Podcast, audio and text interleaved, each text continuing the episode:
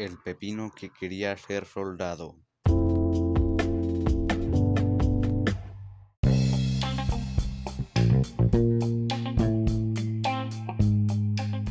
Había una vez un pepino que siempre soñó con ser soldado.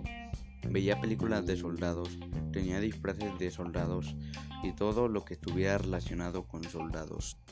Él tenía tantas ganas de apuntarse para ser soldado, pero era obvio que no iba a ser aceptado.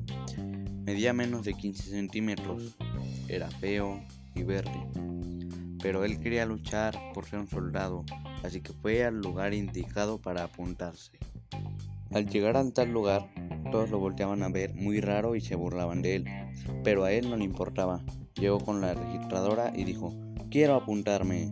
La registradora se partió a carcajadas burlándose de él, a lo que el pepino se sintió tan mal que le dio una patada y dijo que si no lo anotaba le daba otra. Entonces el pepino quedó anotado. El día de las pruebas por fin llegaron. El pepino fue. Al llegar, los demás soldados lo pateaban y le hacían bullying. Hasta el mismo coronel le hacía el bullying.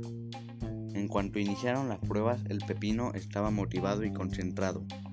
Al final, el pepino quedó ganando en todo, callando en las bocas de todos los miembros y demostrando que las apariencias engañan.